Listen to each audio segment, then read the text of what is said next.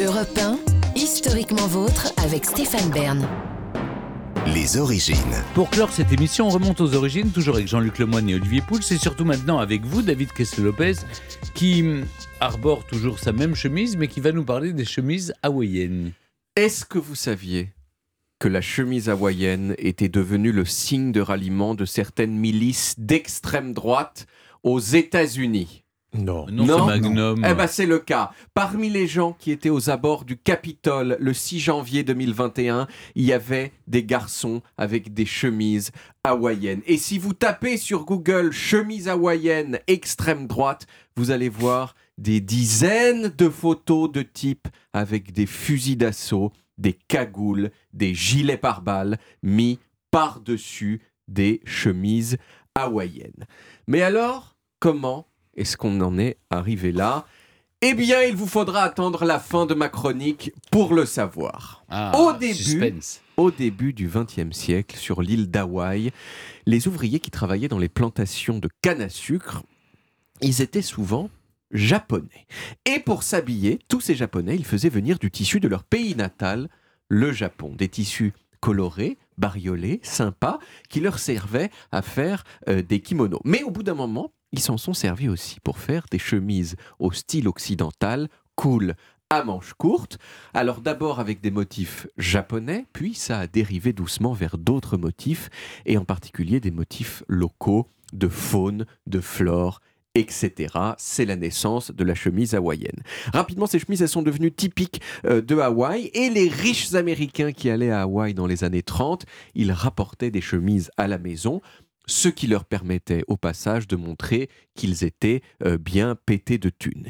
Et puis, parce qu'ils avaient l'argent pour aller voyager euh, très loin. Et puis, pendant la Seconde Guerre mondiale, les soldats américains qui étaient stationnés à Hawaï, ils ont ramené plein de chemises hawaïennes à la maison, évidemment. Et c'est à partir de ce moment-là, doucement, que la chemise hawaïenne s'est démocratisée. Plein de gens, non seulement aux États-Unis, mais aussi ailleurs, ont commencé à, à en mettre, notamment euh, Carlos, on en a parlé. Mais selon la loi qui dit que quand Carlos touche quelque chose, euh, cette chose a tendance à cesser d'être cool, euh, eh bien la chemise hawaïenne a cessé d'être cool pour devenir une sorte de chose un petit peu second degré qu'on met pour rigoler. Alors vous allez me dire, mais David, je ne vois toujours pas le rapport Oui. avec euh, l'extrême droite. Euh, mais Oui, c'est euh, pas des chemises noires. mais non, je, exactement. je ne vous ai pas menti, il y a un rapport avec l'extrême droite, avec certaines milices d'extrême droite américaine. Mais je vous préviens, pour comprendre pourquoi, il va falloir vous accrocher. C'est extrêmement tortueux. C'est une référence au troisième degré. Et en plus, il va falloir attendre la toute fin de mon explication pour comprendre. J'ai confiance en vous, j'ai confiance en les auditeurs aussi. Ne me lâchez pas. Bon, c'est parti. La première chose qu'il faut savoir, c'est qu'une petite partie particulièrement violente de l'extrême droite américaine cherche à provoquer une seconde guerre civile aux États-Unis. Ok? Deuxième chose à savoir, qui n'a a priori aucun rapport, il y a une danse aux États-Unis qui s'appelle le boogaloo. Dansée, euh, cette danse entre autres par James Brown, c'est un truc un petit peu chaloupé comme ça, euh, très bien. Cette danse, elle a connu une sorte d'actualisation dans le monde du hip-hop dans les années 80 qu'on a appelé l'électrique boogaloo.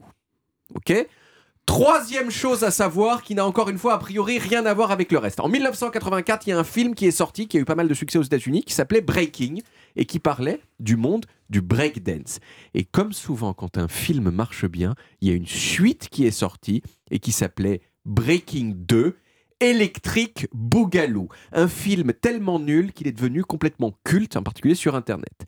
Et petit à petit, suivant un mécanisme très courant sur Internet, Boogaloo, nom du second volet du film Breaking, est devenu, dans certaines communautés d'extrême droite, le nom de code pour parler de la seconde guerre civile que ces milices appelaient de leur vœu. Mais le problème, c'est que très vite, les modérateurs des réseaux sociaux ont grillé que le mot Boogaloo avait pris une connotation chargée. Donc, les Boogaloo Boys ont remplacé le mot Boogaloo par d'autres mots qui lui ressemblaient. Et l'un des mots qu'ils ont choisi, c'est Big Luau. Boogaloo, Big Luau, c'est pas si loin. Big Luau, c'est quoi? C'est une fête traditionnelle hawaïenne dans laquelle on fait griller du cochon, mais qui, dans le cadre de l'extrême droite, s'est chargé d'une autre signification, parce que griller du cochon sur leur forum, c'est un nom de code qui veut dire tuer des policiers. Or, l'un de leurs projets à ces gens, c'est précisément de tuer des policiers. Et voilà pourquoi, quand ils sortent aujourd'hui avec leurs fusils, ces gens mettent des chemises hawaïennes. Bravo à tous si vous m'avez suivi jusqu'ici et si vous avez compris le lien. Bien cordialement à vous tous. Je crois que ça va beaucoup Wow. plus loin que ça, parce que Carlos a chanté le bougalou du loup-garou. Ah bah, Est-ce qu'il y a lien de cause à effet tout ça? Ah mais Est-ce qu'on nous cache des choses? Complotiste. probablement, Ouais. probablement. Mer- bah, dis donc, ça commençait bien, ça finit mal. hein. Ouais. Merci David. On retrouve les origines en podcast sur toutes les applis audio et en vidéo sur YouTube, Dailymotion et évidemment sur le site europe1.fr où vous pouvez également retrouver toutes nos émissions.